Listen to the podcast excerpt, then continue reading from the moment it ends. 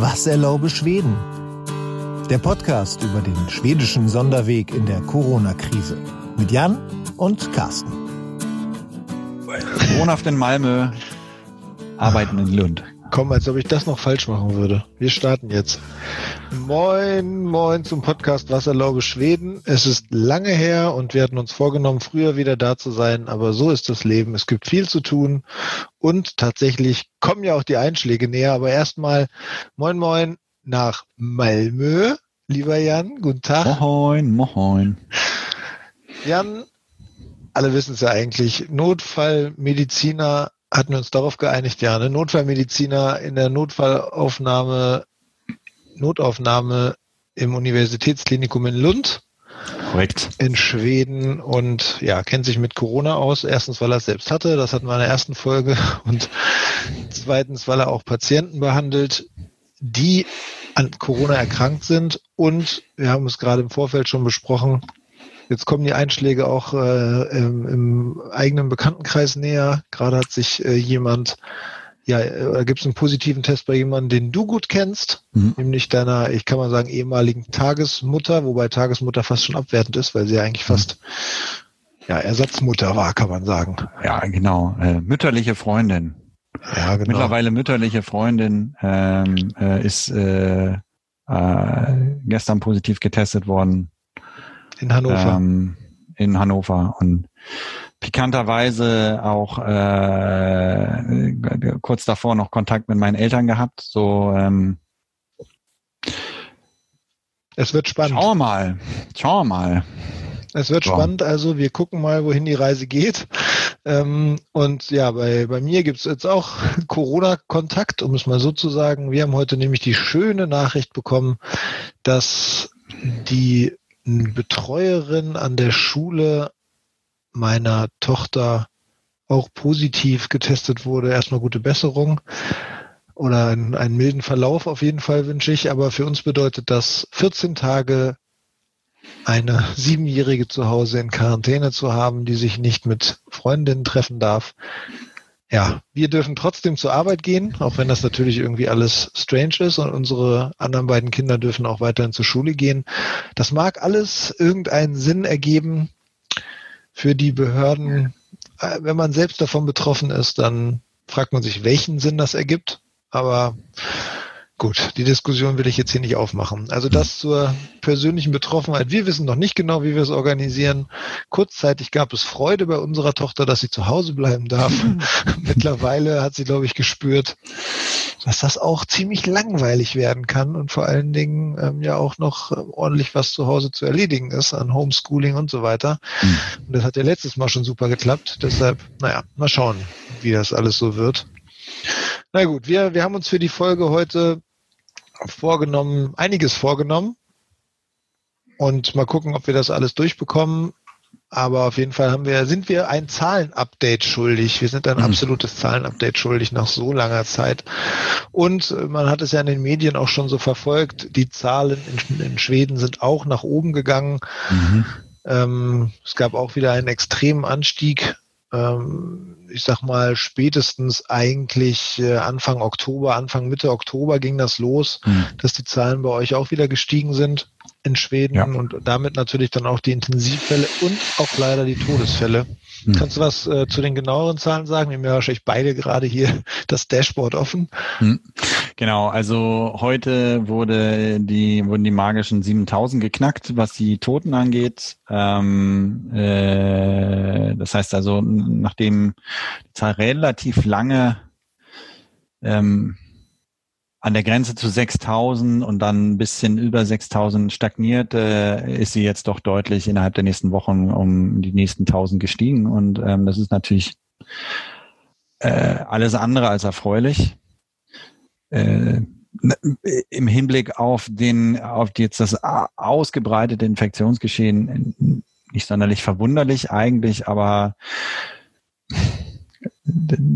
das schlägt natürlich in äh, auf, auf die wunde Stelle, ja, die und die Fragen kommen von neuen auf, vom neuen auf, äh, von äh, vielen Journalisten an die entsprechende Behörde hier in Schweden, ähm, wie sie sich dazu verhalten und ob man hätte was anders oder besser machen können.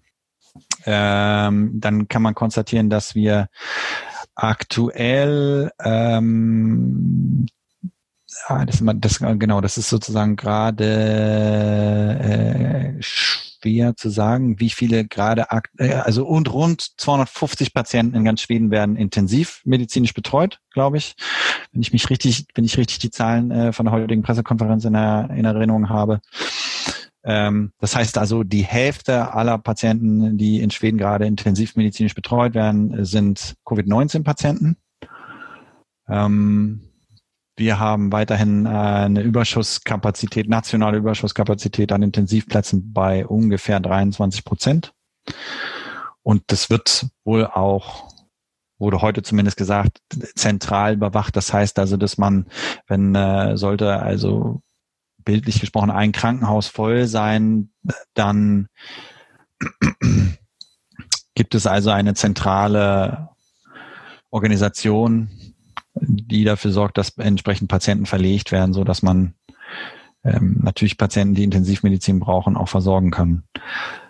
Ähm, dann kann man sagen, die äh, Krankheitsfälle nehmen natürlich auch zu. Es gibt jetzt äh, 272.643 Krankheitsfälle in Schweden. Es deutet sich ein Plateau an, aber das ist noch zu früh zu sagen. Also wenn man das Dashboard anschaut, dann sieht es tatsächlich so ein bisschen so aus, als wenn äh, es sogar ein bisschen fällt, aber das könnte auch die Meldeverzögerung sein. Das könnte die, was die Neuerkrankungen angeht, so glaube ich, äh, da sind wir relativ gut dran. Ähm, aber natürlich gibt es immer auch ein paar Nachmeldungen, äh, was aber Nachmeldungen spielen vor allen Dingen bei den Todesfällen eine Rolle. Und es wurde heute wieder deutlich darauf hingewiesen, dass ähm, vor allen Dingen die letzten zwei Wochen ähm, mit großer Unsicherheit behaftet sind. Das heißt, man muss also davon ausgehen, man sieht jetzt, wenn man sozusagen das wochenweise verfolgt, sieht es so aus, als wenn die Zahlen, die Totenzahlen deutlich fallen würden. Aber ähm, wir müssen damit rechnen, dass ähm, für Woche, Kalenderwoche 48 und 47 noch deutlich mehr Tote nachgemeldet werden. Ähm, und aber die Hoffnung ist, dass sich da auch ein Plateau einstellt. Die sicherste Zahl ist ähm, immer noch die ähm, Neuaufnahmen in die, äh, auf die Intensivstation und die Tendenz fallend, äh, vielleicht, also das sieht jetzt aus wie ein Plateau, ja, aber man will natürlich äh, am liebsten kein Plateau haben, sondern einen deutlichen Abfall. Aber das ist ja, aber das haben wir ja tatsächlich, also in Deutschland wollen wir auch ein Plateau haben. ja, wollen wir auch einen Abfall haben, haben aber eigentlich auch ein Plateau, kann man sagen. Mhm. Es gibt schon eine Art Seitwärtsbewegung und nicht kein Abfall der Fälle, außer, also es gibt in manchen Bundesländern schon eine Tendenz, dass es fällt in Schleswig-Holstein zum Beispiel sieht es gut aus. Auf der anderen Seite gab es jetzt heute auch gerade viele nach, also viele Meldungen äh, in, in Pflege oder Alter, Altersheimen äh, in Schleswig-Holstein, so dass man da möglicherweise auch damit rechnen kann, dass die Zahlen dann morgen oder in den kommenden Tagen auch wieder ein bisschen steigen. Mhm. Ähm, zumindest, also ich will mich da jetzt nicht aus dem Fenster lehnen, da gibt es äh, andere Menschen, die sich mit den Zahlen besser, besser auskennen, aber das, was ich heute verfolgt habe in den Medien, ja, es ist jetzt auch nicht so, dass das alles hier total sicher ist und man davon ausgehen kann, dass wenn es mal eine Woche gut läuft, dass es dann auch so bleibt. Also mhm. dass es auch in starken Schwankungen am Ende mhm. ähm, ja unterlegen ist. In Schleswig-Holstein ist die besondere Situation, dass relativ wenige Infektionen da sind zum Beispiel und dann natürlich kleine Ausschläge nach oben schon eine große Stat äh, statistische Wirkung haben. Und mhm. ähm, ja, deshalb ist das hier vielleicht nicht, also in Schleswig-Holstein vielleicht nicht so repräsentativ fürs Bundesgebiet. Aber man sieht ja auch, dass die Maßnahmen hier verlängert wurden in Deutschland bis, ich glaube, zum 10. Januar, zum 4. Januar, ich glaube zum 10. Januar.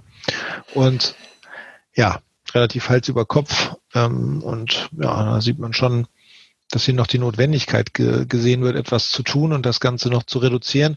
In Schweden, Jan, da war das jetzt so, dass ähm, ja, die Berichterstattung, auch die deutsche Berichterstattung dahin ging, dass alle gesagt haben, Schweden verlässt den Weg der Empfehlungen. Ähm, mhm. Da gab es einige Artikel, ähm, die das aufgenommen haben, weil es anscheinend jetzt doch so ist, dass ihr Ansagen bekommen habt, wie ihr euch hm. zu verhalten habt und eben tatsächlich auch verbindliche Ansagen, nicht nur Empfehlungen, oder? Ähm, ehrlicherweise, ich muss tatsächlich sagen, so richtig steige ich da auch nicht durch. Ähm, es sind keinerlei Gesetze geändert worden, sondern was passiert ist, also was tatsächlich e-, eher signifikant an der Situation ist, ist, dass es so einen kleinen Bruch oder einen Bruch zwischen der Volksgesundheitsbehörde, Volkshelsemyndigheten und der Regierung gegeben hat. Bisher war es ja so, dass die Volkshelsemyndigheten deutlich der Regierung gegenüber Empfehlungen ausgesprochen hat, also beziehungsweise also falls Leute neu einsteigen, mhm. also die die sag ich mal, Volksgesundheitsorganisation, also vergleichbar irgendwie mit dem RKI, aber dann schon ganzheitlicher als das RKI. Ähm, genau. Die, genau. Die also beschäftigt sich nicht nur mit Infektions, beschäftigt sich nicht nur mit Infektion, mit dem Infektionsgeschehen als solche, sondern habe ich neulich hier gelesen, ähm, war ein Beispiel. Ähm, dass man sich dazu zum Online-Casino-Spiel ähm, geäußert hat. Ja, dass man gesagt hat, also das ist ein Problem, dass da Boni ausgezahlt werden und das macht es Leuten schwerer aufzuhören, das fördert die Spielsucht und das fällt zum Beispiel auch in den Aufgabenbereich der sogenannten Volksgesundheitsbehörde. Also deren Auftrag ist bedeutend breiter als eigentlich nur äh, Pandemiebekämpfung aber natürlich ist es jetzt der, mit deren Hauptaufgabe und da diese Behörde. Bruch, da kommen wir zu, da kommen wir zurück. Es genau. Also und die Hauptaufgabe, und bisher war das so, dass die Regierung der Volkshelsemyndigheten äh, freies Spiel gelassen hat, wenn man so will. Das heißt also, ähm, die Regierung hat gesagt, ähm, wir treten zurück und wir lassen sozusagen die Experten sprechen und entsprechende Empfehlungen aussprechen. So. Aber die Volkshelfermünde hat natürlich keine gesetzgeberische Möglichkeiten, sondern wenn man Gesetze mit Konsequenzen, also mit Strafandrohungen und so weiter erlassen will, dann muss das die Regierung machen. Und das, was jetzt dieses, äh, diese letzte, ich glaube letzte oder vorletzte Woche passiert ist, ist, dass ohne größere Absprache mit der Volk Helsumyndigkeit dann die Regierung den Entschluss gefasst hat, dass erstens der Alkoholausschank äh, nach 22 Uhr verboten wird. Das ist in Schweden immer gut. So und das zweite ist, dass äh, die Anzahl der Personen, die sich allgemein versammeln dürfen, auf acht Personen begrenzt wurde. Und da gehen dann aber schon die Unklarheiten los, weil nicht ganz klar ist, was denn eine allgemeine Versammlung ist. Also es gilt wohl in erster Linie für ähm, Restaurants, weil man, äh, wobei das ja eigentlich, wenn man will, privates Gebiet ist, aber es hat sich halt gezeigt, dass vor allen Dingen oben in Stockholm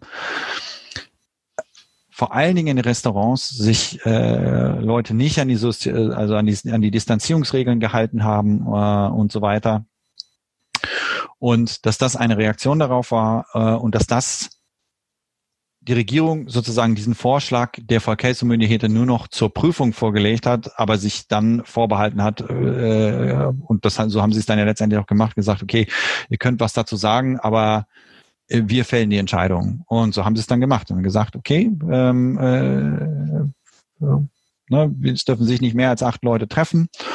Und auf die Frage dann an Anna Stignell, also das ist dann unser, die entsprechend zu Herrn Wieler, wenn man so will, äh, auf die Frage, warum denn acht Personen, da konnte äh, Tignell auch nicht richtig antworten und hat dann etwas, äh, ähm, naja, trocken äh, an die Regierung zurückverwiesen und gesagt, ja, dann müsst ihr euch äh, an die Regierung wenden, sozusagen das und durch die Blume gesagt, das war nicht mit uns abgesprochen.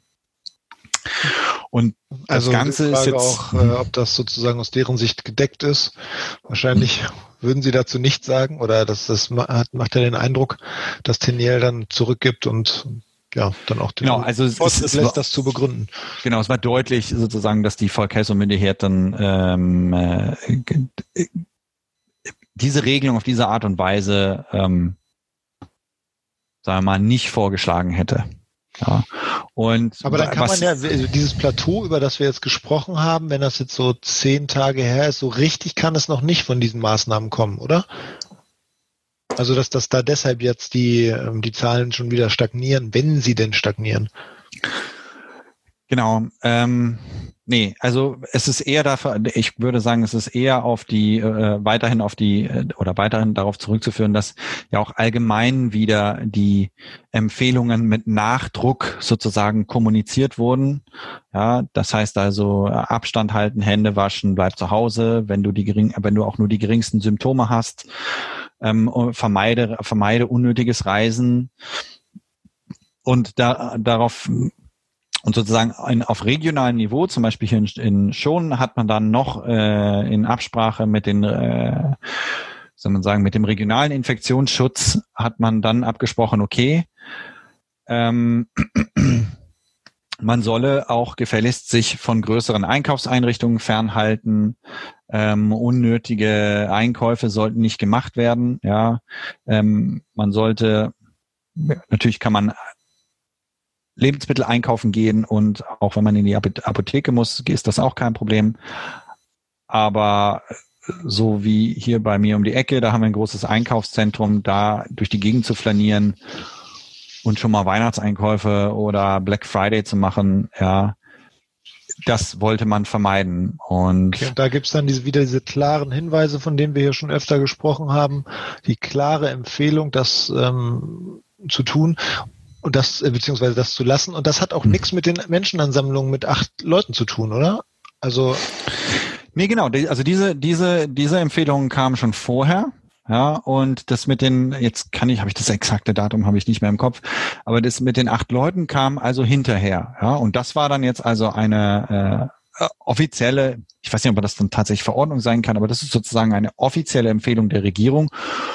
Und ich interpretiere das so, dass ähm, Kriegt ihr Bußgelder oder müsst ihr bezahlen, wenn ihr dagegen nee, verstoßt? Nee, also sagen wir mal so, den, was Restaurants angeht, ja, die müssen, soweit ich weiß, Bußgelder zahlen. Ja, wenn also, und dann ist das, aber das fällt dann auf die jeweilige Kommune zurück.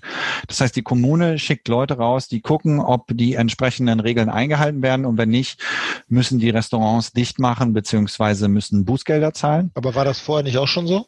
Das war und das war vorher auch schon so. Ja, ähm, äh, das hat man dann in gewissem Umfang wieder äh, sozusagen zurückgedreht, beziehungsweise konntest du im Restaurant äh, Leute mit einem oder anderthalb Meter Abstand sitzen lassen, dann war das okay. Aber jetzt ist es jetzt ist es so, wie ich das verstanden habe. Ähm, dass da halt dann im Prinzip nicht mehr als acht Leute rumlaufen dürfen. Und ähm, äh, das scheint aber, äh, also zum Beispiel jetzt am Wochenende oder jetzt letzte Woche war ja Black Friday oder Black Friday Week, ja. In Stockholm ähm, sind die Leute in die Geschäfte gestürzt. Ich weiß nicht, wie es hier unten war. Hier unten habe ich, ich habe das, ich nehme das nicht, ich nehme das tatsächlich nicht so wahr. Ähm, ich, wir gehen einkaufen, also Lebensmittel einkaufen und das war's.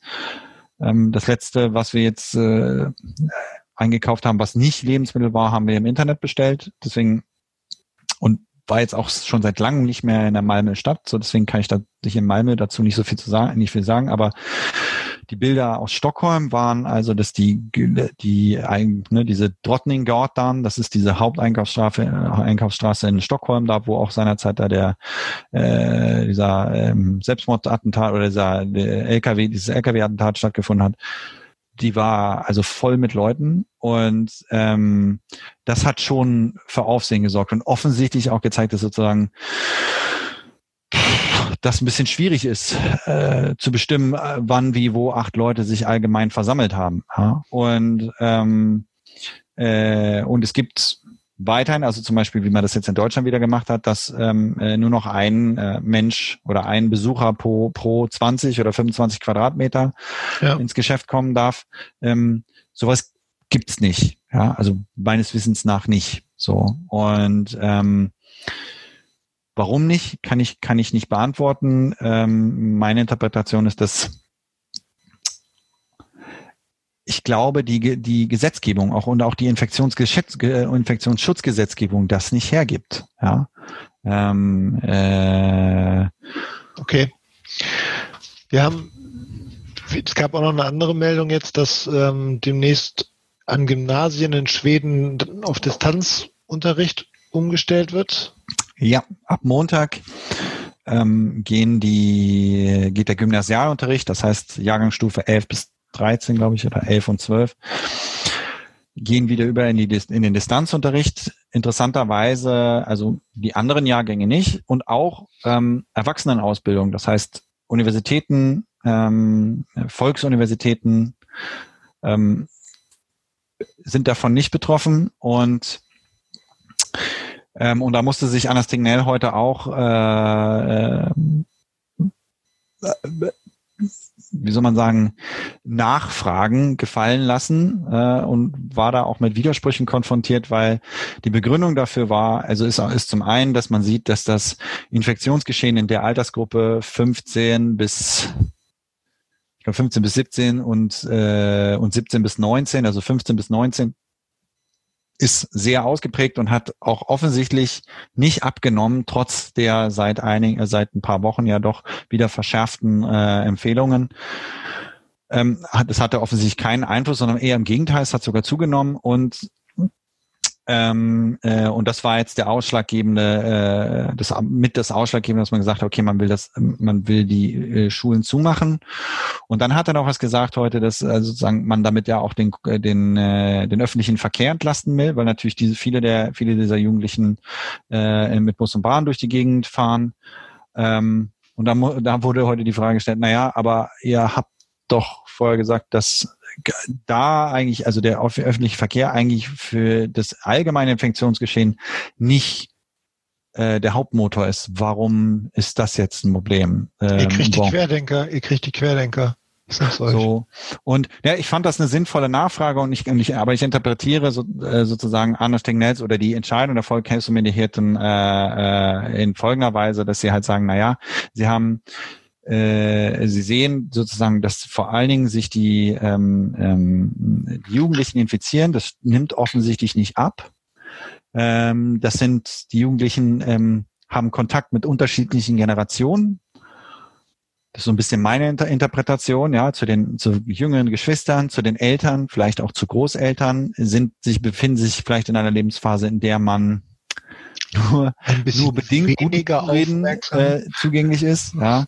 Und ähm, und dass man hier ein Signal setzen will und man hat das und man hat den Zeitpunkt so gewählt, dass es jetzt kurz vor Weihnachten ist, dass man mit nur einer Woche oder mit nur zwei Wochen Distanzunterricht de facto aber einen Monat lang die Leute voneinander fernhält, weil dann danach auch gleich die Weihnachtsferien beginnen und ähm, und weil äh, sie aus sozusagen aus dem gesamten Schulsektor äh, durch die durch das gesamte also aus dem gesamten Land Signale bekommen haben, dass das eine extreme Belastung ist für die Schulen, weil die dann weil sie sozusagen natürlich auch kranke Lehrer dann haben, Unterricht ausfällt, ähm, weil sie bei jedem Infektionsausbruch natürlich auch eine etwas also äh, eine Nachverfolgung machen müssen. Die Leute müssen zu Hause bleiben und so weiter und dass das äh, den täglichen Ablauf in der Schule so weit stört, dass sie gesagt haben, okay, dann ist es uns lieber, dass wir Distanzunterricht anbieten für diese, für diese Alters, für diese Altersgruppe, weil das hat ganz gut geklappt. Ähm, Was sagt denn dein Sohn dazu? Der ist ja in dem Alter. Nee, der ist ja, nee, der ist ja noch, der ist, äh, der kommt jetzt erst, äh, der ist ja noch in der sechsten Klasse. Das ist ja, also Kla äh, Jahrgang, äh, also nicht, achso, Entschuldigung, Entschuldigung, nicht, also ich meine Jahrgang elf, ne? Also Achso, ich dachte nicht, Gymnasien generell, okay, schon. Genau, Klasse, also äh, Klasse elf, zwölf. Also die Eltern tatsächlich die ganz alten, die kurz vorm, die ganz genau, alten Schüler. Genau, genau, ne? Also die sozusagen Schüler. kurz vor dem Schulabschluss sind und ähm, die sich na, ich weiß nicht, wie es dir geht, aber in dem Alter wähnt man sich erwachsen und äh, will sich nicht so viel sagen lassen. Ähm, und ist, ich war immer äh, ganz, ganz ruhig und bin ja, mir eigentlich keine Probleme. Also kann ich so nicht man soll nicht bestätigen. von sich auf andere Kann ich, kann ich so nicht bestätigen. okay, wie ist das bei deinem Sohn in der Schule? Ist äh, derzeit alles sozusagen wie gehabt? Genau, es ist, ist sozusagen der Schulunterricht läuft weiter. Ähm, äh, das, was sich jetzt geändert hat, dass äh, man äh, auch gesagt hat, dass ähm, bisher war es ja so, dass Kinder, die selber keine Symptome hatten, aber in einem Haushalt leben, wo jemand äh, positiv getestet wurde, durften sozusagen weiter zur Schule gehen, bis sie selber Symptome entwickeln. Das hat man jetzt geändert. Man hat gesagt, also ähm, wenn jemand im Haushalt Symptome entwickelt, dann muss, müssen auch die Kinder zu Hause bleiben. Ähm, erstens, um zu sehen, ob sie Symptome entwickeln, beziehungsweise bis sieben Tage nach äh, äh, Krankheitsbeginn bei dem Familienmitglied. Ja. Ähm, also keine zwei Wochen, Gott sei Dank, aber ähm, auch da hat man das, hat man das jetzt geändert. Zwei Wochen lang. Erinnere mich bitte nicht dran. Und das ist der erste Tag. Endlich mal Zeit mit der Tochter verbringen. Während des Arbeitens, super. Genau. großartig. ähm, okay. Genau, äh, das war der Grund, also warum man, äh, also jetzt ab Montag Distanzunterricht, ähm, äh, ja, was und was soll ich da, also was halte ich davon? Ich, es klingt sinnvoll, aber ich kann auch nachvoll, ich kann auch die Nachfrage nach, nachvollziehen von der einen Journalistin, die gesagt hat, naja, ähm, ja, also also der, man, sagen wir so, man kann nicht mit dem mit dem öffentlichen Nahverkehr argumentieren, sondern man muss da eigentlich also sozusagen muss die Argumentation so aufziehen, dass ähm, es weiterhin ein, ein ausgebreitetes Infektionsgeschehen in dieser Gruppe gibt und dass man mit relativ milden Maßnahmen ähm, äh, möglicherweise einen äh, guten Effekt erzielt. Aber das kann man nicht sagen. Äh, das kann man jetzt noch nicht sagen. Das wird sich frühestens in vier Wochen zeigen. Ich gratuliere dir dazu, dass du das erste Mal eine Politiker-Antwort gegeben hast, indem du dir selbst die Frage gestellt hast, um sie dann selbst zu beantworten. Das schaffen nur Gut, die ne? Besten.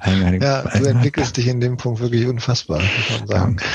Ähm, so, komm, wir haben äh, ein Thema, was ich total was ich total spannend finde. Wir haben ja schon öfter mal hier drüber diskutiert, warum die auch Todeszahlen am Anfang des Jahres in Schweden ähm, vergleichsweise hoch waren, äh, wenn man wenn man auf die anderen Länder guckt.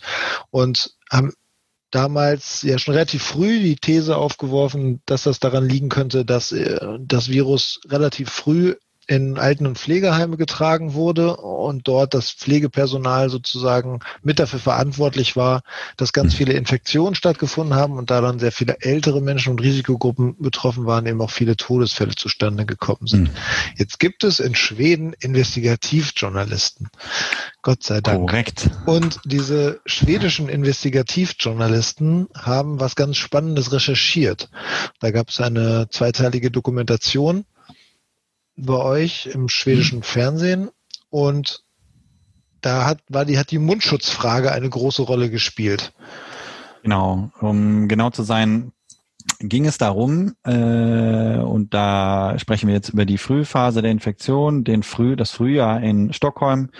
Es ist die Zeit, äh, ist die sozusagen eine Woche bevor Stockholm seine schlimmste Woche äh, mit, also schlimmste Woche im Sinne von meisten Toten erleben wird. Und äh, da wurde an, in einem Altenheim, also in dieser Dokumentation wird recherchiert, in einem Altenheim wurde also die Frage aufgeworfen, ähm, wir als Pflegehilfen, die wir die Alten betreuen, jetzt warum kann man noch schnell sagen, warum sage ich Pflegehilfen? Wir unterscheiden hier in Schweden zwischen Pflegehilfen und ähm, sogenannten approbierten Krankenschwestern. Und hier geht es also um die Pflegehilfen, ähm, die also diese sollten, approbierten Krankenschwestern ist, ist in Schweden tatsächlich so geregelt, äh, geregelt dass das dann studierte. Das sind, ähm, genau, Krankenschwestern sind studiert und ähm, also hier in Schweden sagt man legitimiert. Äh, das, was wir approbiert in Deutschland nennen, nennt sich hier legitimiert. Und Krankenschwestern ist jetzt auch nicht so gendergerecht, aber. Nee, genau. Krankenpflegepersonal. Also KrankenpflegerInnen ähm, sind, ist approbiertes, studiertes, approbiertes Personal hier in Schweden. Und dazu abgesetzt äh, gibt es äh, auch äh, Menschen, die im Pflegeberufen arbeiten, die aber keine vollumfängliche ja, Krankenpflegeausbildung haben und das sind die Pflege, ich nenne die jetzt mal Pflegehilfen. Also in Schweden heißt das, heißt das anders, aber und das, was sich unterscheidet, ist, die Ausbildung ist natürlich kürzer und sie sind, sie sind nicht legitimiert, sie haben also keine Approbation. Ähm, nichtsdestotrotz arbeiten also viele von diesen Menschen in, in, im Pflegeheim und das ist auch, also das ist auch durchaus adäquat, dass das so ist. Ähm, und da ging es darum, wie die sich jetzt also äh, bei der Pflege von Corona-Verdachtsfällen oder tatsächlich äh, bestätigten Corona-Fällen im Pflegeheim kleiden sollen. So, also da heißt, geht man ja eigentlich davon aus, dass die Ansage kommt, Maske tragen, Handschuhe, regelmäßig desinfizieren, also eine Sache. Korrekt. Ja? Aber also so wie bei uns im Krankenhaus, äh, Full Body Armor, ja, ähm, äh, also mindestens bei sozusagen Gesprächskontakt auf zwei Meter, Mundschutz und Visier und bei körpernahem Kontakt auch Handschuhe und lang, äh, zumindest äh, äh, irgendeine Form von Plastikschutz. Ja. Ähm, und ähm, und da, weil viele der, das hatte ich ja vielleicht auch schon mal erzählt, viele der ähm, alten Pflegeheime in Stockholm oder Region Stockholm oder Stockholm Stadt sind äh, privat betrieben. Und da haben die jeweiligen Arbeitgeber, die jeweiligen ähm, ja, Besitzer dieser Betreiber Pflegeheime, dieser Pflegeheime, Betreiber dieser Pflegeheime gesagt, nee, wir sind der Meinung, äh, Visier reicht. So. Und was ist passiert? So, und das beschreibt dann also diese Dokumentation. Ähm, die entsprechenden Pflegekräfte haben sich bei ihrer Gewerkschaft beschwert und gesagt, das ist ja nicht nachzuvollziehen. Wir sind, wir, wir sozusagen wechseln auch die Abteilungen innerhalb des Pflegeheims und des Altenheims. Das heißt, wir sind Vektoren für äh, sozusagen für eventuell, eventuell für das Virus. Wir sind nicht entsprechend gekleidet. Ähm, wir haben noch nicht mal einen Mundschutz, sondern nur nur ein Visier.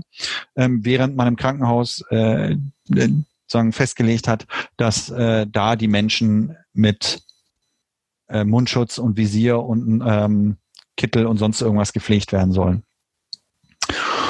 Und das ist so weit gegangen, dass dann die Gewerkschaft hat äh, dann einen sogenannten ähm, Schutzstopp ausgesprochen. Und das ist was, was relativ selten passiert. Das heißt, das hat aber zur Konsequenz, dass also die äh, in diesem einen Pflegeheim haben sie gesagt, okay, ihr legt die Arbeit nieder, ihr, betre ihr betreibt keine, um, äh, äh, keine Pflege mehr bei diesen Corona-Patienten, bis die Frage nicht geklärt ist. Und diese Frage geht jetzt an das äh, Arbeitsschutzministerium oder sozusagen, es gibt eine Arbeitsschutzbehörde, ähm, die sowohl regional wie auch national agiert. Und diese Frage wird jetzt der Arbeitsschutzbehörde vorgelegt. Und wurde, wurde der, wurde, wurde der Arbeitsschutzbehörde vorgelegt und, äh, und da machte die zuständige Beamtin äh, fasste, äh, fasste den, den Beschluss, den wahrscheinlich auch alle von uns nachvollziehen können, sagen, nein, aber natürlich müsst ihr auch Mundschutz tragen. Also mindestens Mundschutz und Visier. Ja. Und zu dem Zeitpunkt war noch nicht klar, ja, sozusagen war, war ja auch noch die, stand die Frage im Raum, haben wir überhaupt genügend äh, äh, Schutzausrüstung? Und ähm, äh, und so wurde halt von Seiten des Arbeitgebers argumentiert, also wir haben vielleicht gar, wir haben wahrscheinlich gar nicht genug und wenn wir jetzt äh, anfangen, ähm, äh, sozusagen alles zu verschwenden, dann haben wir es nicht später in der Pandemie, sozusagen, das war die äh, so ein bisschen die Argumentation. Ähm, ähm, aber die zuständige Beamte hat gesagt, nein, das hier ist, also steht außer Frage. Also die, die Pflegekräfte müssen Mundschutz und Visier tragen. Mindestens. So. Und, äh, und da wähnte man sich schon von Arbeitnehmerseite, also sozusagen auf Gewinnerseite. Und dann hat aber tatsächlich Stockholm Stadt, also Funktionäre von der Kommune Stockholm Stadt, und ich weiß nicht, ob auch der Region interveniert, bei höherer Stelle, an höherer Stelle, äh, nächst höherer Stelle bei dieser Arbeitsschutzbehörde und haben darauf gedrückt, dass dieser Beschluss aufgeweicht wird. Und das ist jetzt sozusagen rausgekommen. Diese entsprechende Beamtin hat sich also gegenüber äh, den Kollegen, den Journalistenkollegen da äh, von dieser äh, Dokument, äh, von dieser Investigativsendung äh, gegenüber geäußert und gesagt, nee, ich bin dann von meiner Chefin angewiesen worden, beziehungsweise meine Chefin hat veranlasst, dass ähm, äh, diese, dieser Passus umformuliert wird in der Arbeitgeber macht eine Risikoeinschätzung und beurteilt dann, ob Mundschutz zu tragen ist oder nicht. Und der Grund. Da waren dann die privaten Betreiber ganz generös und haben gesagt, ihr müsst keinen Mundschutz tragen. Nein, genau. Ihr müsst nicht. So ist ja nicht so schlimm. Ne? Und äh, und es und die Argumentation von Seiten der Stockholm Stadt war, ähm, dass man nicht genügend Schutzausrüstung äh, zur Verfügung hätte. Und das haben natürlich die Kollegen, die Journalistenkollegen nachgeschaut und haben äh, feststellen müssen, dass noch tags zuvor ähm, Lieferungen mit Mundschutz, Mundschützen gekommen, gekommen sind. Mundschützen, Mundschützen, Mund, Mundschutz. Mundschutz, me mehrere Mundschutz. Mundschützer. Ja. ja.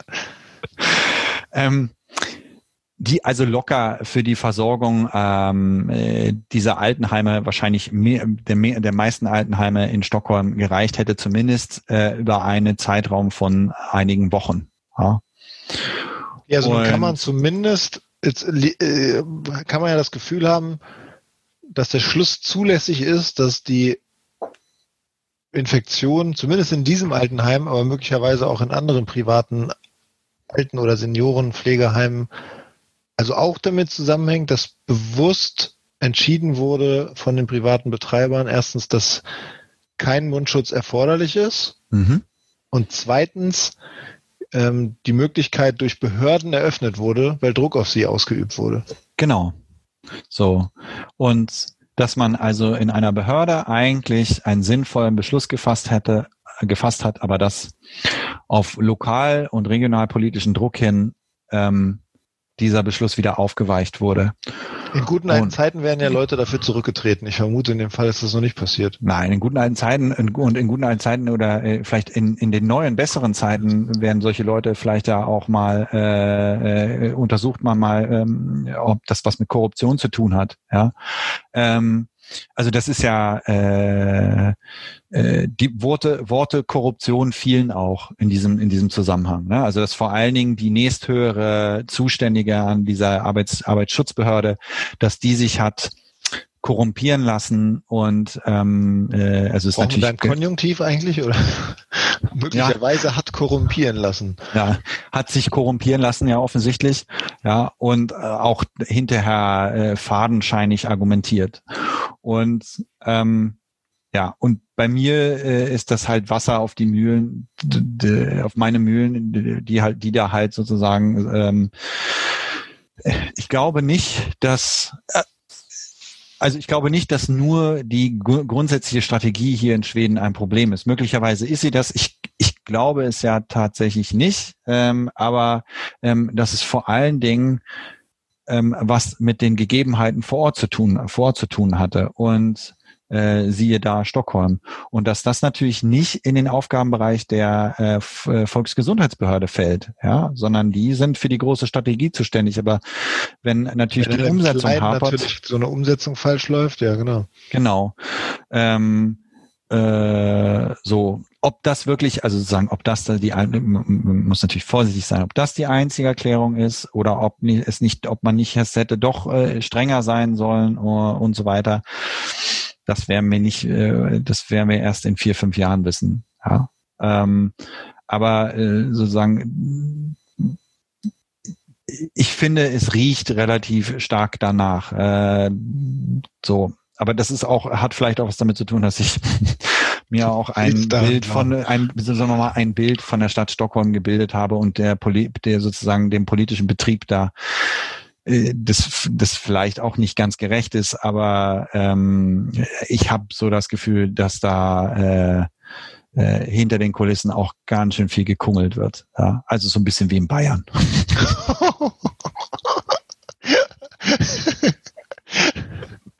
Schön, schönes Schlusswort, schönes Schlusswort zu dem Teil, den wir besprechen wollten. So ein bisschen wie in Bayern. Ähm, Jetzt muss ich aber letztlich schwer die Kurve zu bekommen zum nächsten Thema, das wir besprechen wollen. Auch schon das letzte. Ähm, nämlich Schwedens Corona-Strategie. Ich meine, du hast ja eben gerade schon was dazu gesagt, dass äh, du meinst, dass es nicht prinzipiell gescheitert ist. Zumindest mhm. gibt noch, noch, keine klare, noch keine klare Erkenntnis, dass es gescheitert ist. Mhm. Aber im Vergleich zu euren Nachbarländern da oben oder auch Nachbar-Nachbarländern mhm. ähm, steht ihr trotzdem schlechter da. Also ja, Norwegen und Island, also steht eh viel schlechter da als viele andere Länder, aber ähm, vor allen Dingen auch Norwegen und Island, die ja in der Nähe mhm. liegen. Und da hast du auch Erkenntnisse oder beziehungsweise ähm, ja, kannst du was dazu erzählen, warum dem so sein könnte? Ja, und das war ähm, dann der zweite Teil dieser Dokumentation. Da ging es darum, ähm, also wie diese, wie diese grotesken äh, äh, Unterschiede zusammenkommen oder äh, zustande kommen. Und es wurde unter anderem auch ähm, Schwedens Teststrategie hinterfragt. Und nur ist es jetzt, und da wurde ähm, beispielhaft beschrieben, dass äh, Island sozusagen von Anfang an ähm, mit viel Aufwand betrieben hat, ähm, zu testen, zu testen, zu testen und ähm, äh, sie also intensiv und extensives in, äh, ex, äh, also Infektionsverfolgung betrieben haben. Ähm, und da wird also, und da war dann auch die isländische Polizei mit involviert, ja. Und äh, dann ging es sogar so weit, dass sie ähm, bei einem Risikokontakt, also genau wie das jetzt war, weiß ich nicht, ob die Person positiv war oder ein Risiko, ich glaube, sie war positiv. Und da hat die Polizei, Polizei tatsächlich sozusagen ähm, alle 200 Kontakte, die diese, die diese Person an einem Tag hatte, ausfindig gemacht. Und das ist natürlich ähm, äh, ein Aufwand, ja, der bewundernswert ist.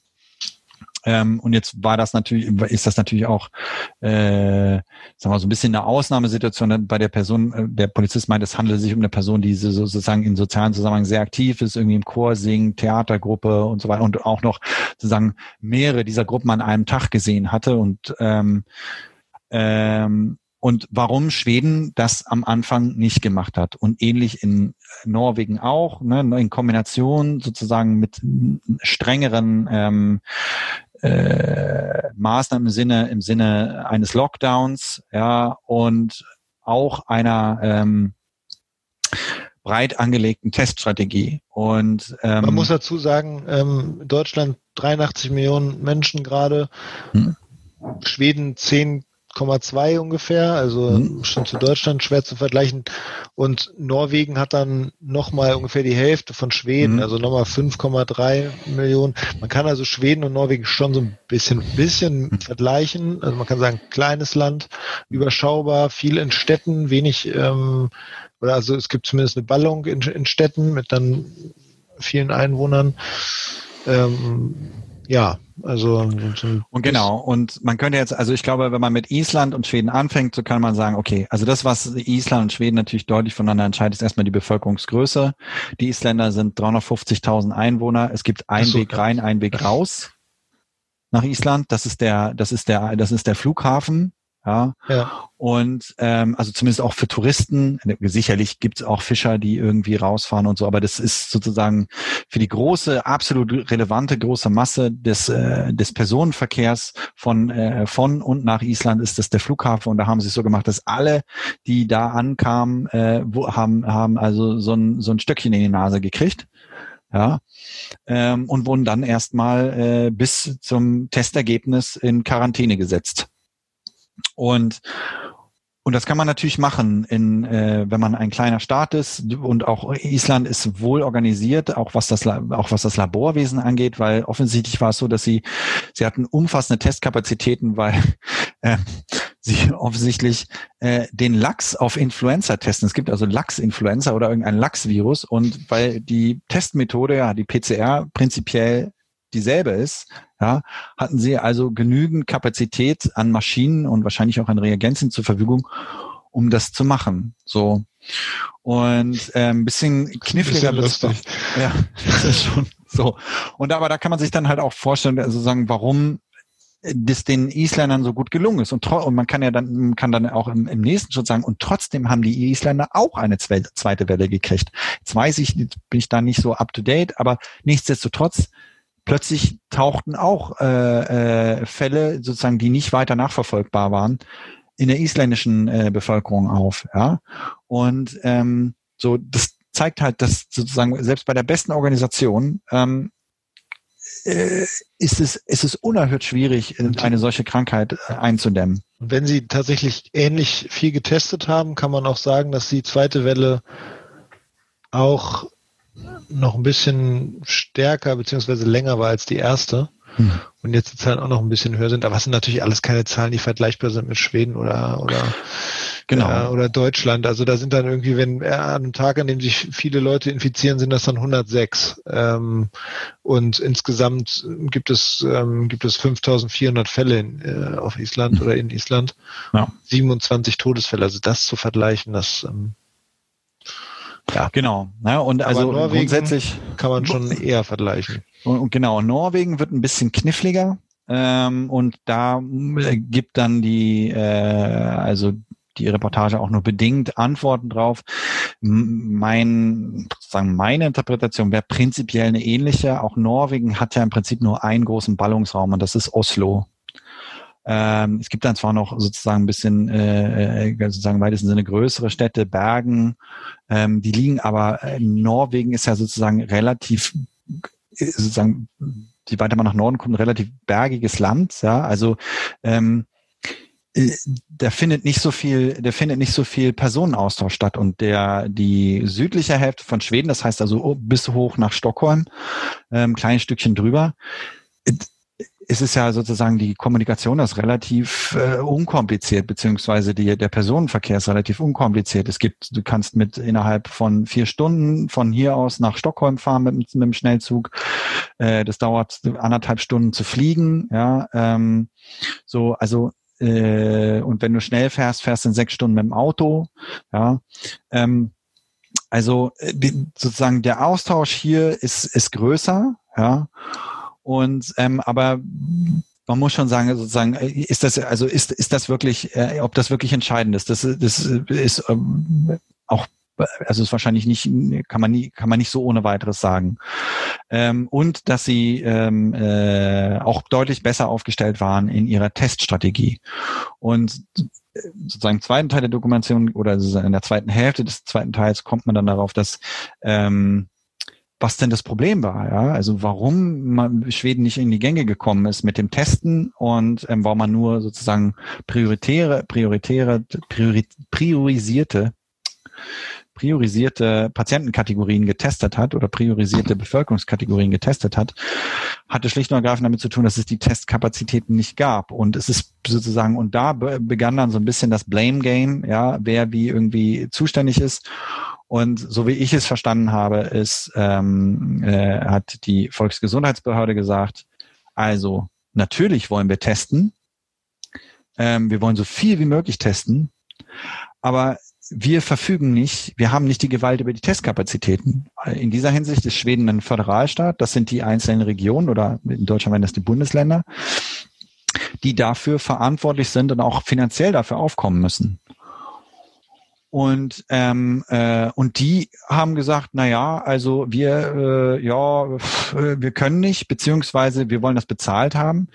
Ähm, beziehungsweise ähm, äh, man hat, hat sozusagen von einem, von, so, von einem Signal ähm, der Regierung und der Volksgesundheitsbehörde äh, äh, gewartet. Ne? Ihr sollt das jetzt machen.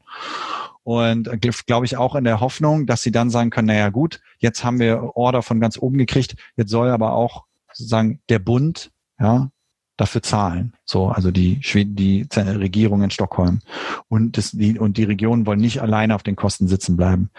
Ähm, und man hat so das Gefühl, dass da sozusagen äh, äh, wer sich zuerst bewegt, ja, hat verloren. ähm, also keiner hat da früher auf dem Fußballplatz. Äh, genau, so ungefähr, ja. Ähm, äh, aber dafür hatte ich dich ja, mit langen Beinen. ähm, auf jeden Fall. Ähm, also auch hier gibt es, kommt, kommt man dann nicht so richtig zu einem, zu einem klaren, zu einem klaren äh, Ergebnis, ähm, weil es gab dann sozusagen, äh, es wurde eine Person damit beauftragt, das auf nationaler Ebene sozusagen zu koordinieren. Die, die wird in dem äh, Bericht so dargestellt, dass sie gesagt hat, ja, sie versteht nicht so richtig, warum das ein Problem war. Und der Chef der Volksgesundheitsbehörde, das ist nicht Anders Tignell, sondern gibt es noch formell noch jemand über ihm, der sagt also, naja, also äh, wir haben äh, unsere Hauptstrategie war äh, natürlich auch so viel testen wie möglich, aber äh, wir haben gesehen, dass die Regionen das nicht liefern können, also haben wir angepasst.